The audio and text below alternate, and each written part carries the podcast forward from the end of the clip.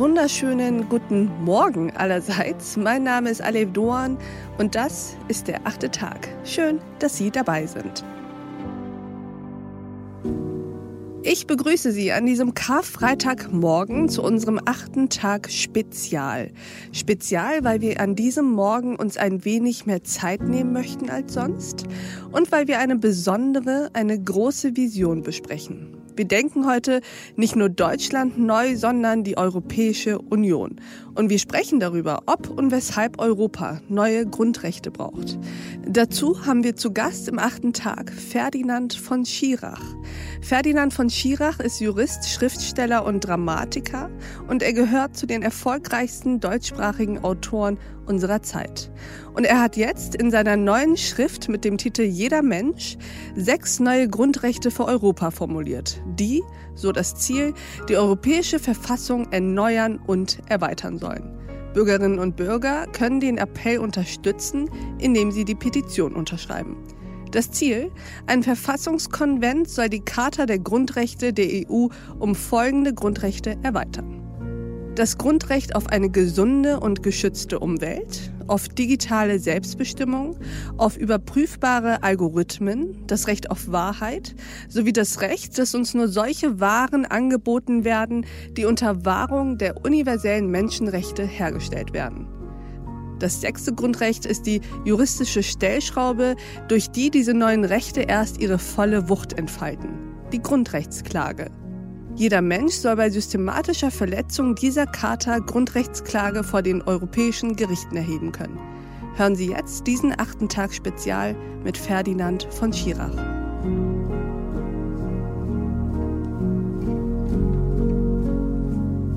Herzlich willkommen, Ferdinand von Schirach. Hallo.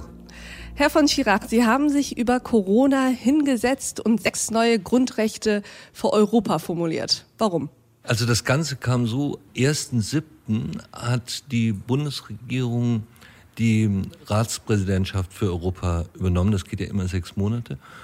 Und ich war da auch eingeladen. Das war eine ähm, Sendung des ZDFs und waren lauter große Politiker und ich mehr oder weniger als Hofnarr, glaube ich. Und ich hatte zuvor in einem Buch mit Alexander Kluge über die Frage geschrieben, was denn aus dieser Pandemie eigentlich wird. Und ein bisschen ist es ja so, dass in einer solchen Krisensituation alles möglich ist. Mhm. Es ist immer das Schreckliche möglich und es ist das Strahlende möglich. Und meine Idee war ein bisschen zu sagen, warum machen wir nicht einfach eine neue Grundrechtscharta, die unser Leben zum Positiven hin verändert. Und das war die Idee. Und das sagte ich auch in diesem ZDF-Interview und fuhr nach Hause und hatte das ganze E-Mail-Postfach voll von Leuten, die sagten, toll, wir sind bei dem Projekt dabei. Es gab aber noch kein Projekt. Mhm. Und das war irgendwie ganz lustig. Und dann habe ich mich einfach ein bisschen hingesetzt und habe nochmal genauer darüber nachgedacht. Ich habe diese Gedanken dann schon tatsächlich ein paar Jahre im Kopf, aber wie man das auch umsetzen kann. Wie kann man wirklich neue Grundrechte in Europa installieren, die, die auch tatsächlich dann zum Recht werden mhm. und, und die nicht nur eine Idee sind, sondern die ganz konkret werden. Und dann habe ich, weil ich kein so wahnsinnig toller Jurist bin, sehr kluge Verfassungsrechtler und Europarechtler gebeten, mir zu helfen. Ich habe die Grundrechte dann einmal formuliert und gesagt, was da drin stehen soll.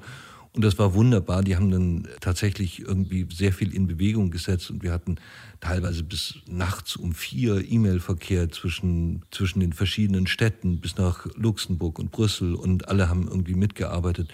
Und mein ganzer Job war eigentlich immer nur zu sagen, das ist viel zu kompliziert, macht es einfacher, streicht einen Satz weg, das versteht keiner bis diese Grundrechte eben dann so kondensiert und klar und trotzdem richtig sind, wie sie dann in diesem kleinen Büchlein stehen. Das ist ja schon ein gigantisches Vorhaben und ich habe mich gefragt, welchen Einfluss hatten die Corona-Auswirkungen auf dieses Vorhaben? Denn die Corona-Zeit hat uns ja neben all dem Schmerz irgendwie auch gezeigt, wenn wir etwas wirklich wollen, dann können wir es auch. Also hat Corona uns auch so ein bisschen in die Lage gebracht, dass die Entschuldigungen und Ausreden, in denen wir es uns allzu gemütlich gemacht hatten, plötzlich nicht mehr wirklich funktionierten. Genau so ist es, wie Sie sagen. Ja. Erinnern Sie sich vielleicht daran, wie diese vier jungen Frauen von Fridays for Future mhm. bei der Kanzlerin saßen und die Kanzlerin hat ihnen eine Stunde zugehört und hat gesagt, es ist alles richtig, was sie sagt, das müssen wir unbedingt machen. Und dann ging die wieder nach Hause und das war's. Mhm. Ja, es passierte dann mhm. sozusagen nichts. Natürlich ist es so, dass die Politik durch solche Initiativen wie Fridays for Future sich überhaupt damit beschäftigt. Und es wird auch ernsthafter darüber diskutiert als vor Fridays for Future. Aber letztlich ist es so, dass wir dann immer glauben, na ja, das ist ganz gut und langsam wird es wachsen und irgendwann wird es kommen und die Politiker werden das schon machen. So ist es aber nicht. Und was das Erstaunliche und Großartige an dieser Zeit ist, so furchtbar die war, ist, dass wir plötzlich gesehen haben, wir können. Mhm. Wenn wir wollen, können wir alles verändern. Und das ist vielleicht die eine große positive Erkenntnis, ganz richtig, wie Sie das sagen, die wir aus dieser Pandemie mitnehmen. Also es, es gibt gar keinen Grund, etwas nicht zu verändern. Schauen wir uns mal dieses utopische Moment dieser neuen Grundrechtecharta an. Die Kraft einer solchen Verfassung hängt ja am Ende auch von ihrem Wagemut ab. Die großen Verfassungen, das haben Sie auch sehr schön skizziert, waren ja in den Momenten, in denen sie beschlossen wurden, vor allem Utopien, sollten vor allem zeigen, wie es werden soll. Was ist jetzt eigentlich utopisch an zum Beispiel dem Grundrecht auf Umweltschutz? Ist es nicht eigentlich schon fast geradezu realpolitisch? Es ist ja fast im Mainstream schon angekommen, dass man Umweltschutz braucht. Ja, das ist genauso, wie es schon im Mainstream, wenn Sie so wollen, angekommen ist, 1776, dass wir Freiheit für die Menschen brauchen, obwohl über 100.000 Sklaven in Amerika lebten. Mhm. Und man schreibt das dann auf und dann dauert es also in Amerika 160 Jahre, bis dann tatsächlich die Menschen alle gleichgestellt sind. Bei dem Umweltschutz ist es so, dass wir ein bisschen glauben, es gebe schon ein Grundrecht auf Umweltschutz. Das hm. gibt es aber tatsächlich nicht. Wenn Sie nur das deutsche Grundgesetz anschauen, da steht in einem Artikel drin, was alles für den Umweltschutz getan werden soll und dass das ein Ziel des Staates ist, aber kein Recht der mhm. Menschen. Und so ist es das Klimaschutzgesetz. Wir haben, was die meisten Menschen nicht wissen, ein Bundesklimaschutzgesetz. Da steht in dem Paragraphen 4 sogar ausdrücklich drin, dass diese Rechte nicht einklagbar sind.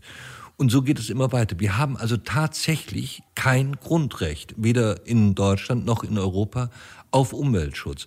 Also die Juristen lösen das in der Regel damit, dass sie dieses Umweltrecht aus verschiedenen Rechten herleiten. Mm. Ja, also aus dem Gesundheitsrecht und, mm. also Zeug. Mm. Und dann sagen sie, und das ist dann am Schluss unser Umweltrecht. Aber das bringt in ganz vielen Fällen nichts. Also das kann man jetzt nur mit Beispielen erklären. Wenn Sie und so eine Klage gab es gerade letzte Woche. Wenn Sie dagegen klagen, gegen Emissionen beispielsweise, dann müssen Sie sich von dem Richter die juristisch berechtigte Frage gefallen lassen, wie sollen diese Emissionen Sie denn schädigen? Das ist ja mhm. frühestens in 20 Jahren der Fall oder in 30 oder in 40. Und die Unmittelbarkeit ist nicht gegeben und deswegen können Sie nicht klagen. Und dann bedeutet das in der Folge einfach, dass die Emissionen weiterlaufen. Und das ist nicht gerade vernünftig. Ich habe mit Ferdinand von Schirach noch weiter gesprochen. Zum Beispiel über das neue Grundrecht, das ich am spannendsten finde. Jeder Mensch hat das Recht, dass Äußerungen von Amtsträgern der Wahrheit entsprechen. Natürlich haben wir vor diesem Hintergrund über den ehemaligen US-Präsidenten Donald Trump, aber auch über Viktor Orban und Teile der AfD gesprochen. Wir haben über den politischen Kampf gegen die Manipulationskraft von Tech-Giganten wie Facebook gesprochen und auch über die Zukunft Europas. Verstärken sich die Fliehkräfte oder setzen sich genug Bürgerinnen und Bürger für die europäische Idee ein? Ferdinand von Schirach spricht vom Wir-Gefühl, das für Europa das Wesentliche sei. Und wo wir schon mal bei neuen Grundrechten sind, habe ich ihn auch gefragt, wie er denn auf die Corona-bedingte Pausierung der bisherigen Grundrechte blickt. Hören Sie diesen achten Tag in voller Länge da, wo Sie alle unsere Podcasts und Newsletter finden, auf thepioneer.de. Ich wünsche Ihnen jetzt erstmal noch einen schönen Tag. Auf sehr, sehr bald. Ihre Alev Doan.